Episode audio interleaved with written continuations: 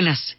Les invitamos a los oyentes de Caracol que quieran ponerse en contacto con los programas, llamar al 302 9559 302-9559 o escribir al email info arroba la casa de la historia punto com, info arroba la casa de la historia punto com, o consultar nuestra página web www.lacasadelahistoria.com www.lacasadelahistoria.com o las redes sociales o en Facebook. Hoy vamos a ver el segundo programa de la serie de los Olímpicos y empezamos con las Olimpiadas de Múnich de 1936. Die Entscheidung im 100-Meter-Lauf. Die sechs schnellsten Läufer der Welt sind angetreten. Borgmeier, Weikhoff, Owens, Strandberg, Osendarp und Metcalf. Owens liegt schon vorn, Strandberg hinter ihm, Osendarp kämpft sich heran. Metcalf kommt, Ziel! Sieger im 100-Meter-Lauf, Jesse Owens.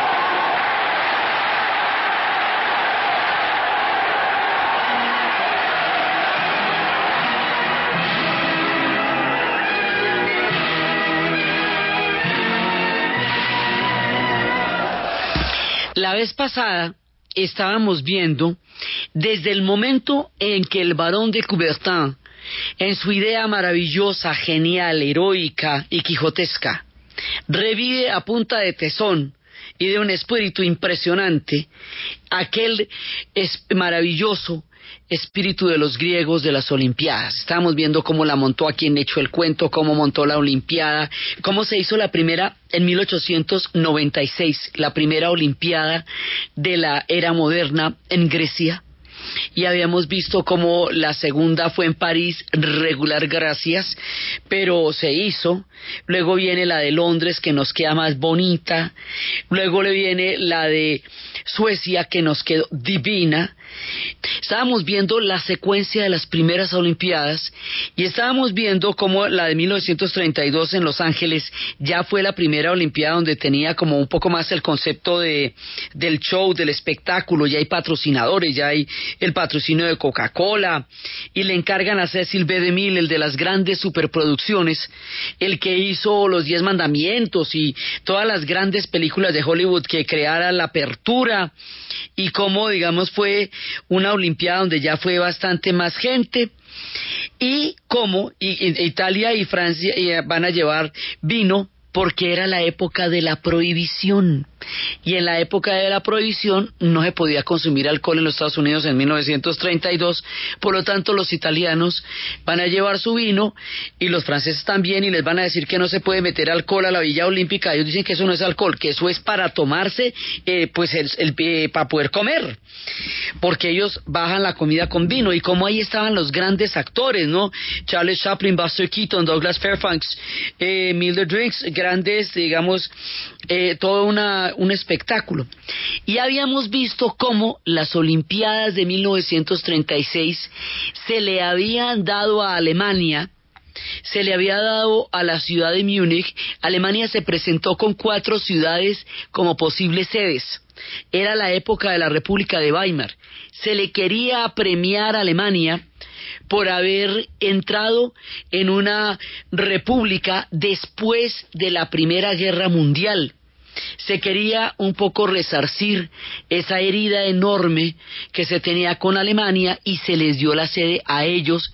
La había propuesto Barcelona, pero se les dio la sede a ellos. Y bueno, todo bien, pero es que resulta que en 1933 Hitler sale elegido canciller y empieza el proyecto del nazismo.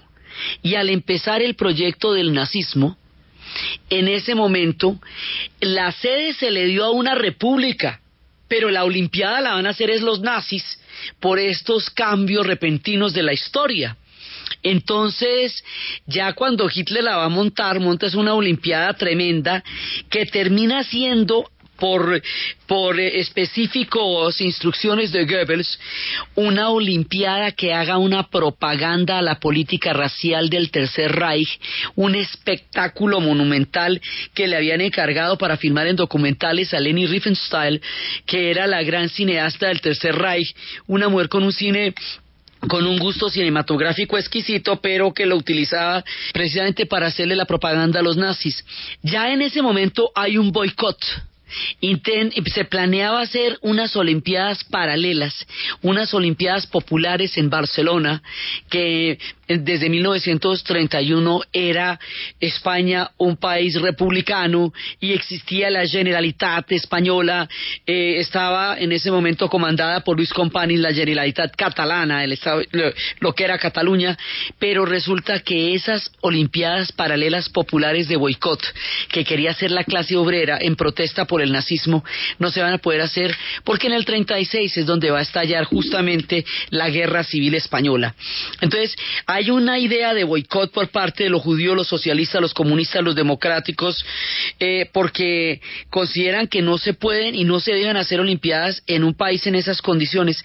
Pero la Asociación Deportiva Americana dice que no se puede mezclar la política con el deporte y que de todas maneras la Olimpiada hay que hacerla y allá pues ya quedó planteada allá.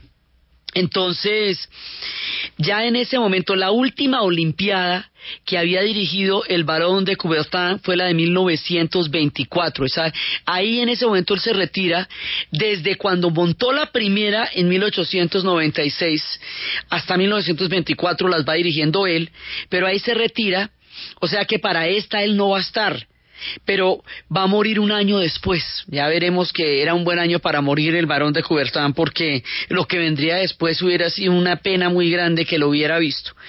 Entonces aquí ya la va a dirigir el conde Baile Latour y ese va a ser el presidente del Comité Olímpico y mire qué paradoja, él es el que insiste que de todas maneras se haga en Alemania y él es el que insiste que se puede hacer allá y todo, y a este tipo eventualmente los nazis lo van a terminar deteniendo y ese va a terminar eh, muriendo durante la guerra, y él fue el que dijo que no, que se hicieran en Alemania, que no había ningún problema, y nadie se imaginaba lo que estaba pasando en ese momento. Había una política de apaciguamiento. Europa no quería enfrentar la realidad de una inminente guerra con Alemania y Alemania quería ganar tiempo para poder prepararse para un ataque que tres años después ya estaría en condiciones de hacer. Pero en ese momento está ofreciendo como una especie de ramo de olivo, una idea de, una idea de concordia, cuando en realidad sigue preparando su estrategia única y particular, que era el plan de Hitler de la guerra. Entonces, en ese momento empieza la Olimpiada y la idea de, este, de estas Olimpiadas es precisamente hacerle propaganda al Tercer Reich. Es utilizar toda la idea de la superioridad del cuerpo, porque también se necesitará esa superioridad después para la guerra, son las Olimpiadas monumentales. Ahí es cuando las, eh, digamos, cuando empiezan, ya en Los Ángeles son un espectáculo, pero aquí son una propaganda ya de lo, una propaganda directamente política que es una cosa muy complicada. Y en ese momento, cuando estamos en plena propaganda, es cuando va a ocurrir aquello que nadie se imaginaba.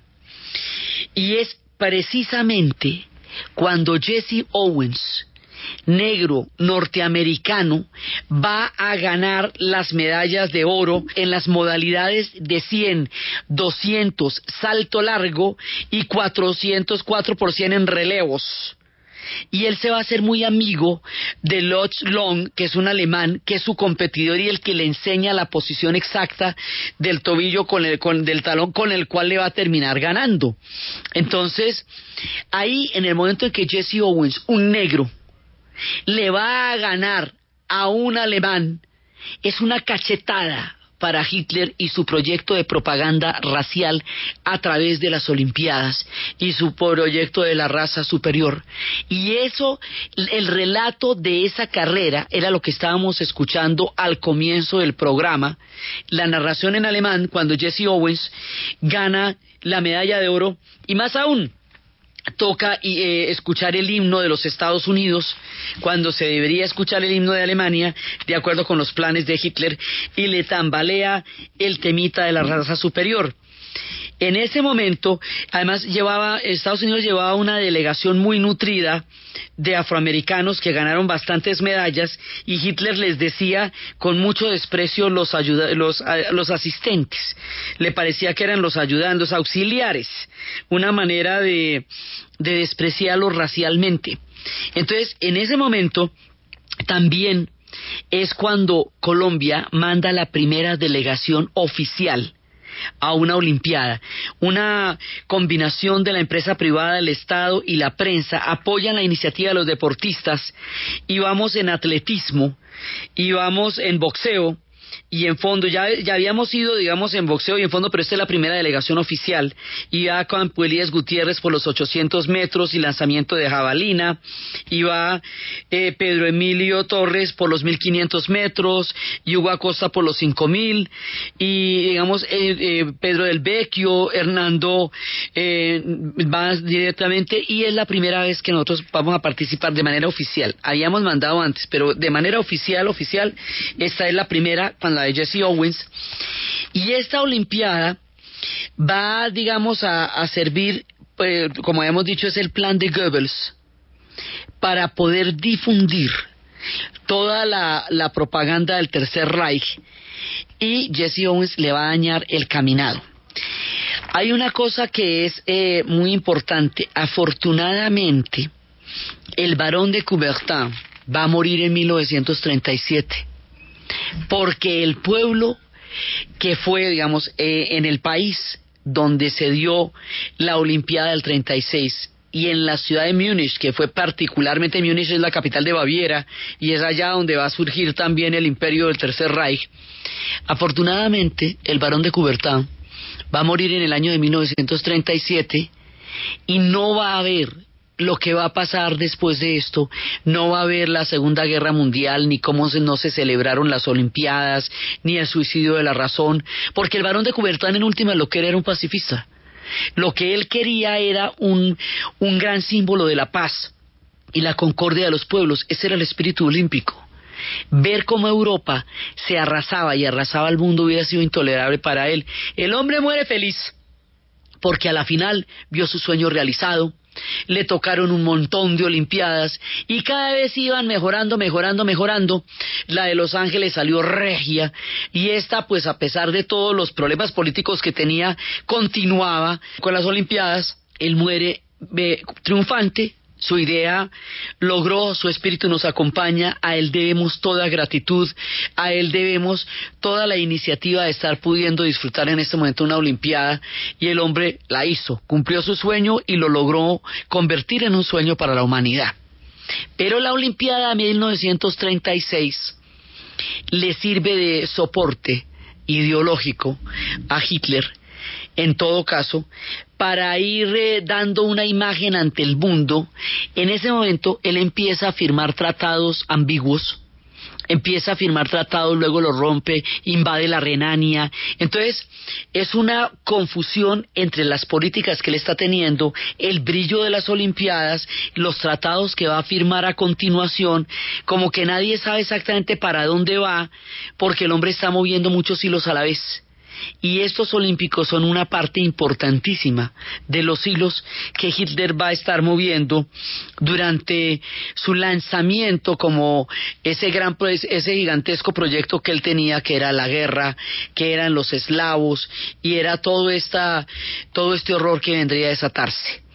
Después estalla la Segunda Guerra Mundial en 1939, primero de septiembre, después de haberse añadido Polonia, haberse anexado, después de haberse anexado primero Renania, repartido Checoslovaquia, eh, vuelto a conquistar todos los territorios del Sarre, después de todo ese avance gigantesco, cuando llega a Polonia, eh, y le dice a Inglaterra, si no retira las tropas de ahí para las 11 de la mañana, Inglaterra estará en guerra con Alemania.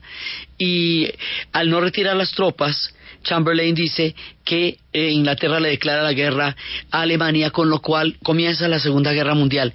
Durante la Segunda Guerra Mundial no va a haber Olimpiadas.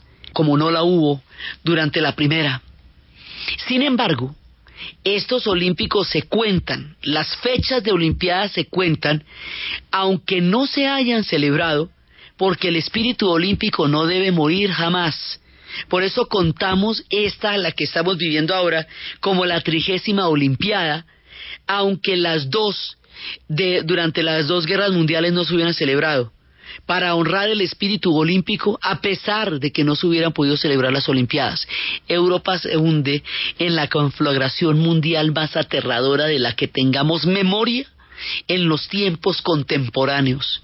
Y como les digo, el varón de Cubertán no está ahí para ver ese horror, ni para ver la antigua sede acabando con el mundo y, y eventualmente con ella misma y todas las cosas espantosas que van a pasar desde la bomba atómica, eh, de todos los campos de concentración, todo, digamos, la Segunda Guerra Mundial es la tragedia más grande contra el espíritu olímpico porque es, es una destrucción tan grande, es el fin de la concordia de los pueblos, eh, es el, momento del racismo, es el momento de la intolerancia, de la persecución a los judíos, eh, es, es un momento aterrador, verdaderamente siniestro de la historia de la humanidad y el espíritu olímpico es todo lo contrario. Se trataba de conjurar eso y las cosas no pudieron haber salido peor durante la Segunda Guerra Mundial y finalmente ganan los aliados porque si no no habría ni cuento ni narración ni relato ni nada y ganan y la Unión Soviética hará esa campaña gigantesca por su propia supervivencia y serán ellos los que vayan a derrotar a Hitler. Una vez que termine esto sobre las cenizas y la Europa herida, y después de todo lo que pasó y con tanta tristeza detrás, hay que celebrar una Olimpiada, porque si no se celebra una Olimpiada, apague y vámonos, ¿me entiende? Ahí sí no queda nada que hacer.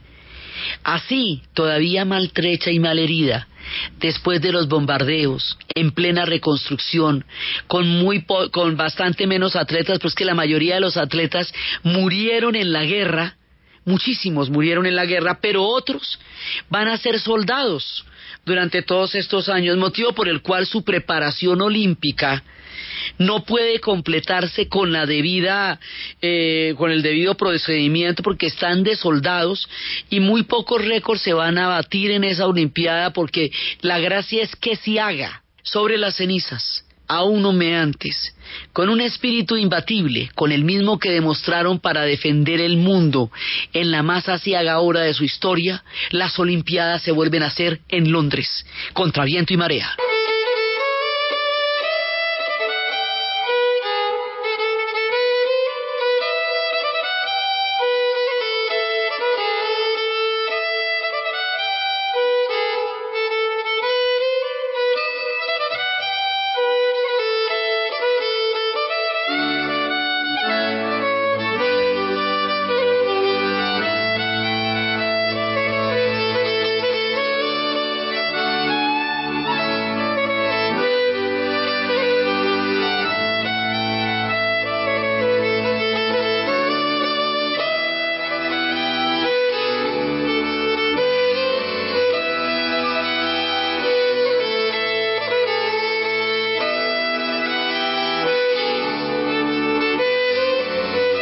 Así se, va se vayan a batir solamente tres récords mundiales, porque es que no había sujetos. La cosa estaba realmente complicada y el heroísmo fue haberla hecho. Eh, Bailet de la Tudor fue eh, detenido por los nazis y murió en 1942 por negarse a permitirles tomar el control del Comité Olímpico Internacional, por eso por eso lo van a encarcelar y el hombre va a morir en el 42, no va a sobrevivir a la guerra. Y después van a nombrar a Siegfried Enstrom, que es un sueco, tiene 80 años y es propuesto por los ingleses y eh, de todas maneras está muy gastadito ya, pero logra eh, poder reemplazar a alguien para poder hacer la Olimpiada. Es que toca volverla a montar conseguirnos presidente porque el otro lo murió en la cárcel, pues murió por los nazis y volver a hacer otra vez la Olimpiada es una una guerra mundial es una cosa terrible, por eso les digo, mientras haya Olimpiadas hay sol y hay vida y esperanza. El día que no se hagan unas Olimpiadas apague y vámonos, porque en todos estos años solamente se vieron interrumpidas por las dos guerras mundiales del siglo XX. Entonces continuamos de aquí para adelante, se nos salvan las Olimpiadas con lo poquito que queda de la humanidad en ese momento con la cantidad que murió, va a haber mucha participación femenina no solamente porque en ese momento las mujeres empiezan a tomar parte en la vida, sino porque es que muchísimos hombres han muerto. Es que una guerra es toda una generación que muere. La mayoría de toda la gente de esas dos generaciones está enterrada en los campos de Europa y muchos, en muchos, muchos hogares hay una tumba en las dos guerras las mujeres que han trabajado durante la guerra, que estuvieron al frente, las mujeres que le pusieron la ficha a las sociedades mientras el mundo se mataba. Estas mujeres que estaban en las fábricas, cuando no estaban trabajando, estaban haciendo deporte. Así que se van a preparar, se van a destacar en fútbol femenino y va a haber una mujer que se llama Fanny Blankers Cohen, una mujer holandesa que se le conocerá como la holandesa voladora o como el ama de casa voladora, logró cuatro medallas de atletismo y era madre de dos hijos y se convirtió en un símbolo. Y también va a haber velocistas, o sea, va a ser una sorpresa muy grande la participación femenina. Y finalmente se van a hacer en esta Olimpiada no van ni Japón ni Alemania. En castigo por, eh, por haber provocado la Segunda Guerra Mundial. La antorcha pasa por Grecia, pero no pasa por Alemania. O sea, le dan la vuelta para que no pase por Alemania, cosa que es complicadísima geográficamente, para que llegue directamente a Londres sin pasar por allá. El belga, el paracaidista belga Etienne Gali, entra al estadio mostrando unos síntomas de cansancio increíble y cae sobre la pista en un gesto heroico. Delfo Cabrera es el segundo argentino en ganar la maratón en los Olímpicos. Siempre la participación cubana, argentina, va a estar destacada. Etienne conforma la, medalla de bronce y también está el, británico Richards en la velocidad y un militar checo, Emil Satopek, va a ser el campeón de los 10.000 metros y va a ser importantísimo él, va a ser un símbolo. En este momento vamos a la pausa comercial. Servientrega, logística oficial de la Selección Colombia, presenta la hora en Caracol Radio. En Caracol Radio son las 11 de la mañana y 30 minutos. Mejores soluciones para Colombia, estamos sobrevolando el puerto de Buenaventura y encontramos una nave de almacenamiento de Servientrega. Señor experto de Servientrega, cuéntenos qué soluciones tienen para Colombia. Claro, aquí usted encuentra logística internacional, desconsolidación de carga, almacenamiento, transporte, distribución y mucho más. Servientrega, centro de soluciones. En Caracol Radio, como barrio. La medallista de oro en Londres del BMX, Mariana Pajón, ya practica en la pista oficial de la competencia para defender su título en los Juegos Olímpicos de Río 2016 y así se refirió a este escenario. La pista me favorece totalmente, es una pista muy técnica, grande, muy parecida a lo que fue a Medellín, entonces significa que, que es una pista muy buena no solamente para mí, sino para todos los colombianos. El equipo colombiano de BMX lo conforman Mariana Pajón, Carlos Mario Bronce en Londres y Carlos Ramírez. En aniversario, Comodísimos te invita a disfrutar de las ofertas del 5 al 21 de agosto. ¿Y usted cómo durmió anoche? Colchones comodísimos. En la Fundación Universitaria Juan de Castellanos somos una familia en donde te diviertes, aprendes valores, haces amigos, investigas, emprendes y estudias lo que tú quieres. Carrera 11, número 1144 en Tunja. PBX 742-2944. www.jdc.edu.co. Fundación Universitaria Juan de Castellanos. Tu familia en Tunja. La formación en valores y correctos comportamientos ciudadanos son el mejor aporte al futuro de nuestros hijos. Enseñémosles a ser solidarios. 38 Caminata de la Solidaridad. Gran Festival Cultural y Folclórico. Desfile de carros antiguos, artistas, carrozas, reinas, actores, deportistas, puestos de recreación. Domingo 28 de agosto a partir de las 9 de la mañana. Desde el Parque Nacional por la ruta acostumbrada hasta el Centro de Alto Rendimiento. Patrocinan Fundación Bolívar da Vivienda. Con subsidio. Cámara de Comercio de Bogotá. Grupo Argos. Apoya Ministerio de Cultura. Participa Alcaldía Mayor de Bogotá. Bogotá, mejor para todos. En aniversario, Comodísimos te invita a disfrutar de las ofertas del 5 al 21 de agosto. ¿Y usted cómo durmió anoche? Colchones comodísimos. Según la Organización Panamericana de la Salud, 3 de cada 10 colombianos padecen de algún grado de hemorroides. Estas dolorosas, molestas y penosas hemorroides afectan a millones de colombianos. La elección para ellos es Anuais. Anuais es el único dispositivo que trata los síntomas de las hemorroides en la comodidad de su hogar, sin el dolor de la cirugía y libre de drogas. Pregunte por Anuais en todos los puntos de venta de drogas La Rebaja en el país. Diga adiós a los síntomas de las hemorroides con Anuais. No quiero. Cuando no quiero comer, acompáñame y ofréceme alimentos deliciosos y nutritivos. Y si no me gustan las verduras, prepáralas en forma divertida y combinando colores. Los niños y niñas de 0 a 5 años cuentan con usted. El desarrollo integral en esta edad es muy importante para sus vidas, ya que se desarrollan sus habilidades para pintar, correr, pensar, hablar, aprender y se construyen sus valores. De cero a siempre. Atención integral a la primera infancia. Todos por un nuevo país. Paz, equidad, educación. Apoya Caracol Social.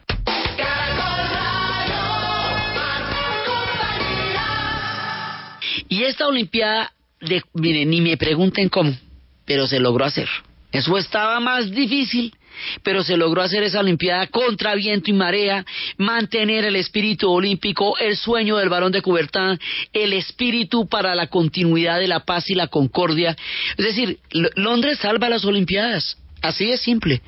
Porque acaba de pasar la guerra y si no la hacen inmediatamente, esto se nos va embolatando y en la reconstrucción y en la precariedad, con las heridas abiertas, en el momento más duro, Londres dando la prueba de tesón que ya había mostrado durante el año en que sostuvo solita la lucha contra los nazis antes de que los gringos entraran en la guerra, una vez más repunta y hace las Olimpiadas y con eso rescata el espíritu y le da continuidad porque de aquí para adelante siempre hemos tenido Olimpiadas. La siguiente Olimpiada después de semejante lío va a ser en el mundo de los escandinavos, en Helsinki, en 1952.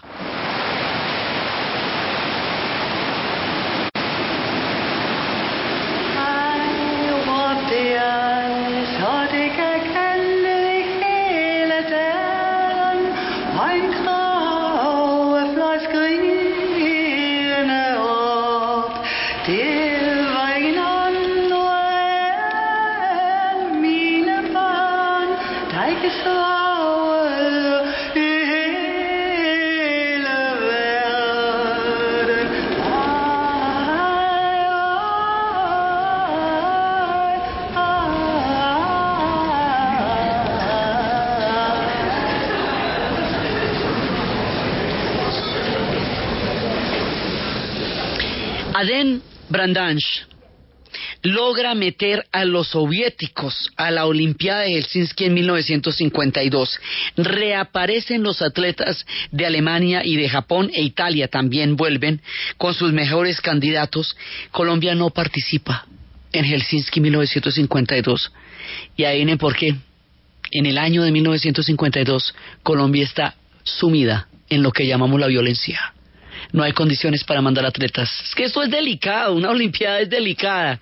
Estamos, nosotros estamos en un momento muy duro de nuestra historia. No podemos mandar atletas, no participamos en esa. Sin embargo, los rusos llegan y vuelven los japoneses, los italianos y los alemanes. Y el checo Emil Satopek gana otra vez la medalla y otra vez tiene todo ese récord tan absolutamente impresionante. Y él va a ser. Eh, una de las leyendas. Aquí sí se nos mejoran 151 récords, mientras que en el anterior solo se habían batido tres. Y Sota, eh, Satopek se vuelve la figura de los juegos al conseguir pues todas estas medallas. Y el finlandés, que había sido eh, la referencia del fondo, y el heredero de Paavo Nurmi, quien es el que quien va a portar la antorcha olímpica para encenderla del pebetero, eh, va a ser también una de las grandes figuras. Y aquí, en este momento, están bueno, Estados Unidos, está Suecia, el Comité Olímpico Internacional eh, logra consolidar las Olimpiadas y esta sale bien a la final esta sale bien y, digamos se logra siempre que finalmente le toca el turno a los escandinavos ellos logran logran recuperarla en franca o sea la cosa sale bastante bien. Y luego nos vamos para Australia en Melbourne. Y esta cuando se hace la olimpiada en Australia pues la primera olimpiada en Oceanía en 1956 cuando se hace la Olimpiada en Oceanía, la cosa está delicadísima. En 1956, las tropas soviéticas han invadido las calles de Budapest. Es la invasión húngara a los húngaros. Y resulta que los atletas húngaros salieron de Hungría cuando la rebelión de los húngaros estaba triunfando. Ellos hacen una rebelión en el 56, un levantamiento para oponerse a las condiciones de invasión de los soviéticos, para proponer su propio programa de autogestión, de gobierno, incluso proponen salirse del pacto de Varsovia, digamos, empiezan a buscar un libre albedrío nacional. Y ese intento por salirse de la dominación soviética, les va a costar una invasión que va a dar 30.000 muertos en las calles de Budapest, una sangría aterradora.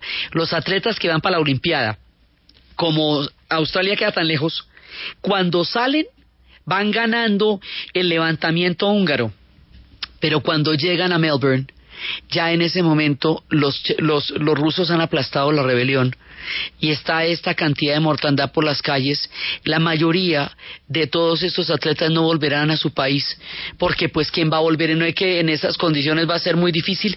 En ese instante, cuando la cosa estaba candela, en ese momentico se va a dar un partido de waterpolo entre los mismos húngaros y los soviéticos. Y esto va a ser tan supremamente tenso que en un momento dado se insultan y en otro momento se van a, le van a golpear a uno de los atletas húngaros. Y lo van a golpear en la mejilla y del golpe sale sangre, sangre sobre una piscina olímpica. Esto es un sacrilegio, sangre sobre una piscina olímpica, interrumpen el partido, los húngaros están ganando 4 a 0, esto se vuelve una cosa muy complicada, es uno de los momentos de mayor tensión en la geopolítica reflejada en la piscina, en ese partido de waterpolo.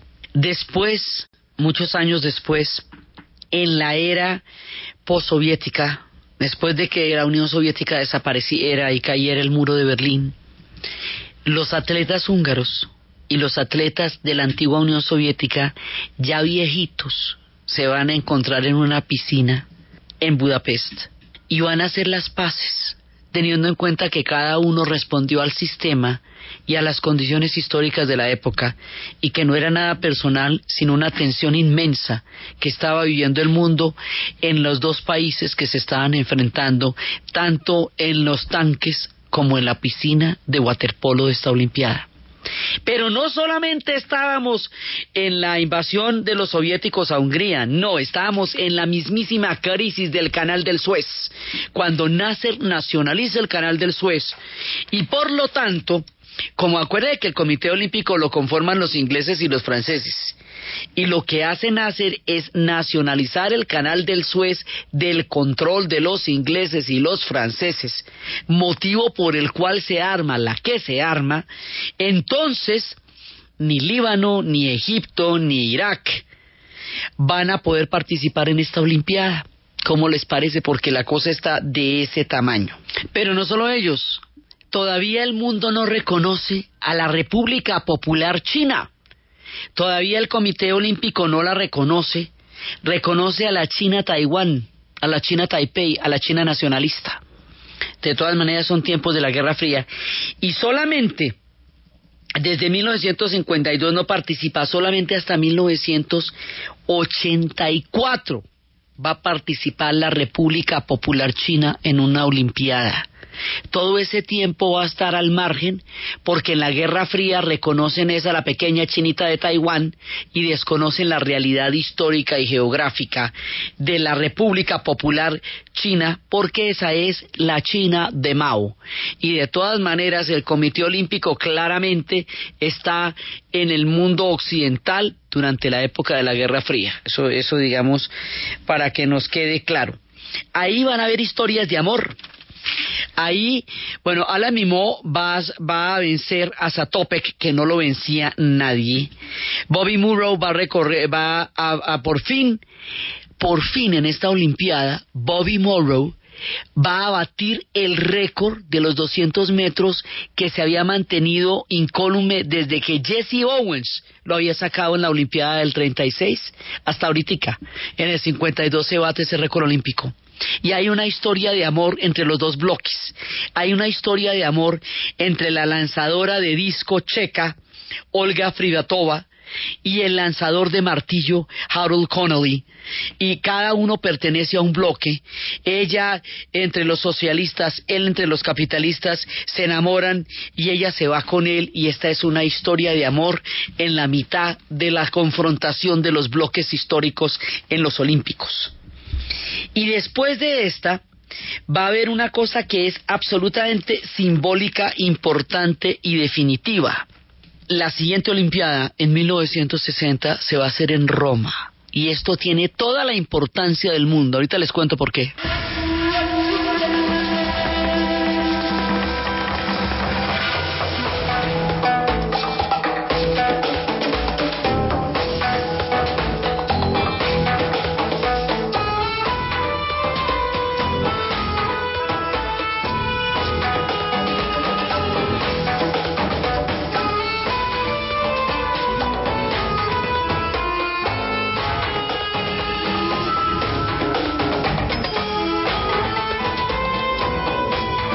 En el año 360, Teodosio, llamado Teodosio el Grande, va a abolir los Juegos Olímpicos en el Imperio Romano.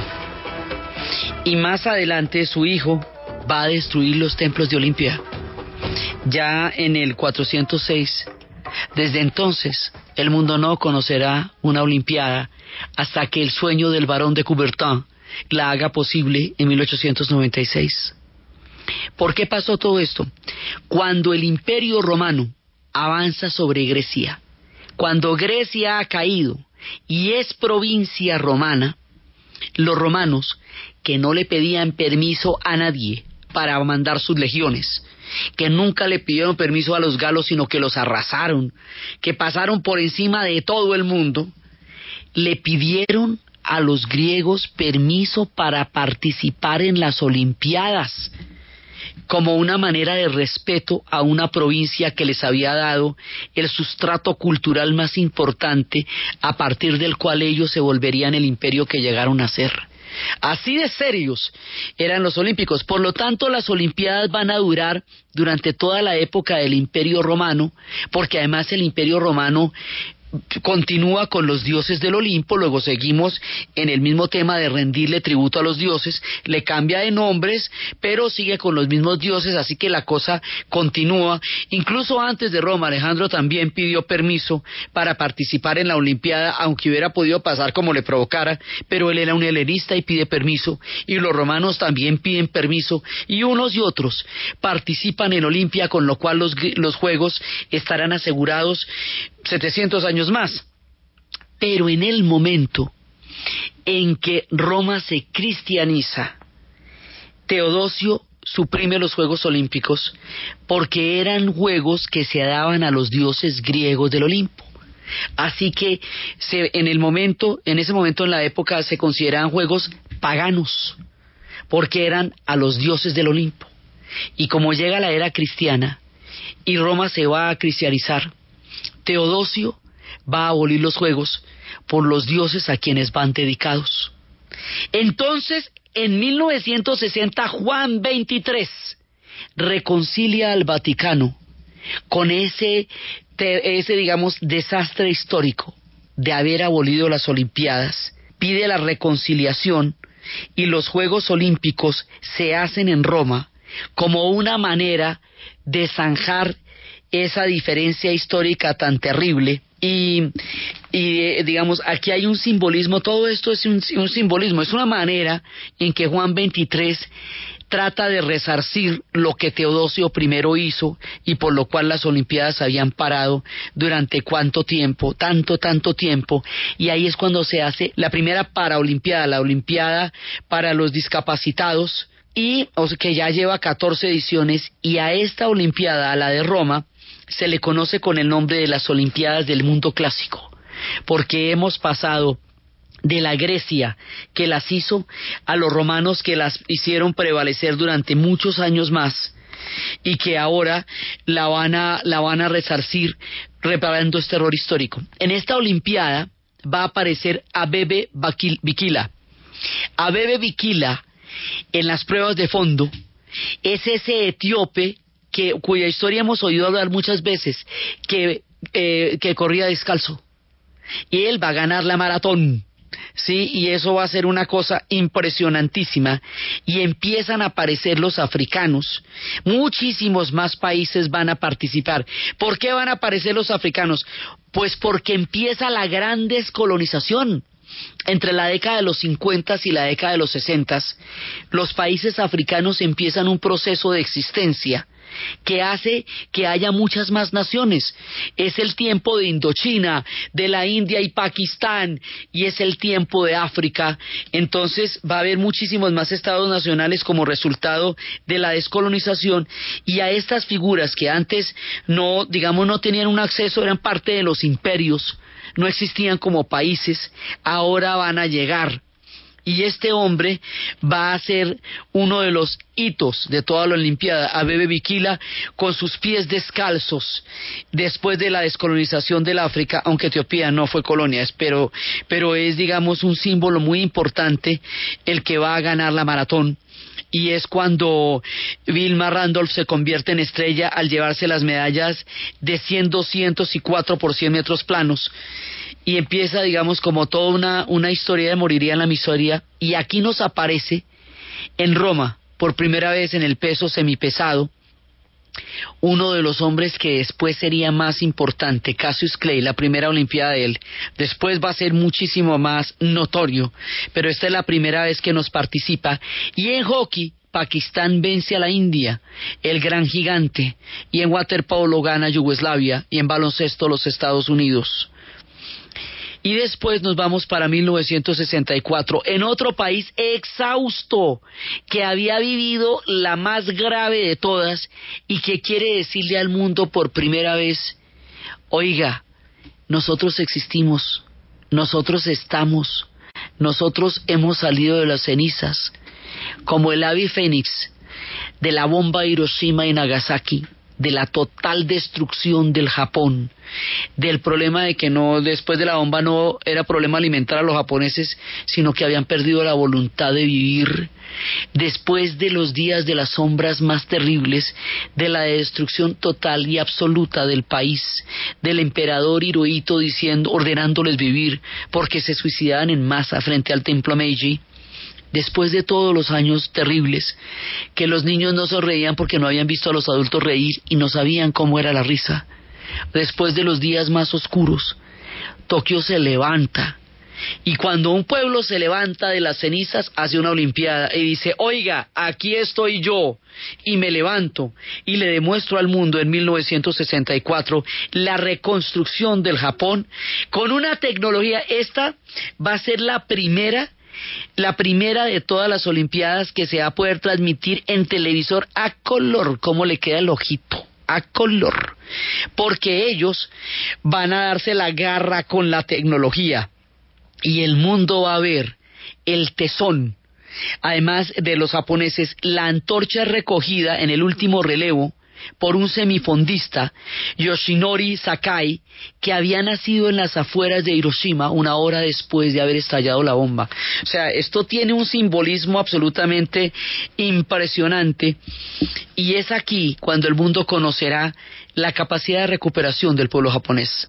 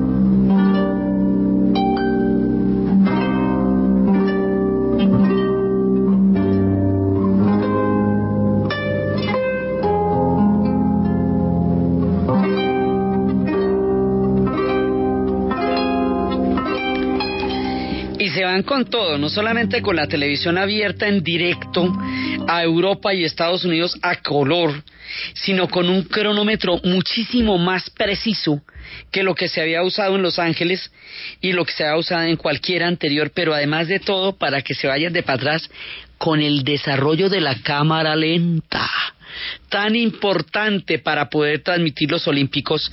Participan 93 países. Muchos atletas no van porque les parece muy lejos. Los europeos no, no van porque les parece un poco lejano. Y esta Olimpiada, la de 1964, es la última vez que Alemania participa como un solo país. Ya después, a partir del 68 y solamente hasta el año de 1992, van a participar aparte República Democrática Alemana RDA y República Federal Alemana RFA. Pero estas son las últimas Olimpiadas donde participan como un solo país, aunque ya están divididos. Y es que esto es en el 64, en el 61 se levantó el muro de Berlín, ¿no? Acuerde cómo es la cosa de complicada en ese momento. Y ahí es cuando va a ganar Joe Fraser. Y después vienen unos olímpicos, además aquí va a haber mucha, muchísima gente de África ya en este momento, por lo que les digo, porque estamos en plena descolonización africana y en la plena descolonización africana muchos países van a poder participar ya en Tokio. Y ese y precisamente por la presión de todos ellos es cuando Sudáfrica queda vetada de aquí en adelante para participar en los Olímpicos porque la, los países del continente africano que ya están ahí van a acusar a Sudáfrica a denunciar el régimen del apartheid. Hace muy poco tiempo, en el 60, se había hecho la enorme y terrible y atroz matanza de Sharpeville en Sudáfrica, motivo por el cual presionan para que Sudáfrica no vuelva a participar en una Olimpiada mientras el régimen racista aún gobierne. Y de, de, aquí en adelante no van a participar hasta cuando caiga el apartheid y Mandela salga de la cárcel en el 92. Mientras tanto, nada, porque un país segregado blanco que esté matando a la gente no va a participar allá. Entonces, después nos vamos para una que es, esa Olimpiada va a ser muy importante y muy complicada su celebración 1968, México. ¿Y sabe por qué va a ser tan complicado? Porque la Olimpiada se va a celebrar en octubre, dos semanas antes de la celebración de las Olimpiadas, las primeras Olimpiadas de América Latina, la primera vez que caen para este ladito y todo, México ha presentado un folio en tres idiomas y se ganó la sede y todo. Dos semanas antes es la matanza de los estudiantes en Tlatelolco, la matanza del régimen de Gustavo Díaz Ordaz, la matanza terrible, el momento más grave de ruptura cuando Octavio Paz va a renunciar a su embajada porque no va a representar a un país que asesina a los estudiantes, la herida más grande y así todo, con este precedente de sangre tan aterrador que casi la cancelan, empiezan los Olímpicos de México y esto nos dicen en la inauguración.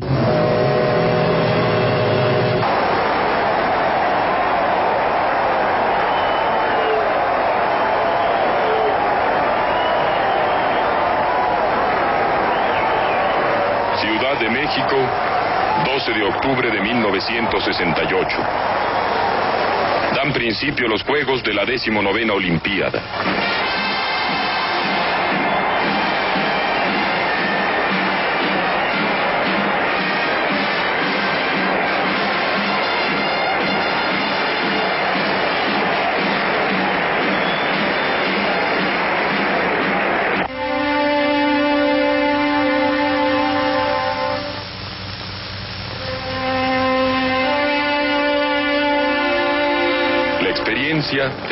La esperanza comunes son el punto de partida. El mejoramiento de la convivencia humana